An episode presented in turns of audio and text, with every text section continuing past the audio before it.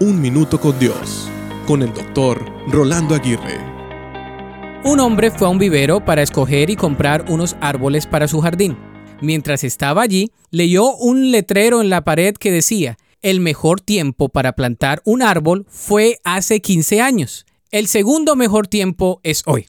Muchas veces nos lamentamos por las cosas que debimos hacer hace algunos años. Por ejemplo, el obtener una carrera académica, ahorrar dinero para el retiro o invertir más tiempo con nuestros hijos. La decepción nos hace pensar y hacernos la pregunta de qué vale la pena hacerlo ahora. Ya perdí mi oportunidad.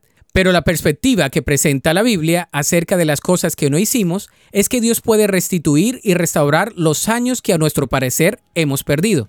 Nunca es tarde para que Él haga algo nuevo en nuestras vidas. La Biblia dice, pues estoy a punto de hacer algo nuevo. Mira, ya he comenzado. ¿No lo ves? Haré un camino a través del desierto, crearé ríos en tierra árida y baldía.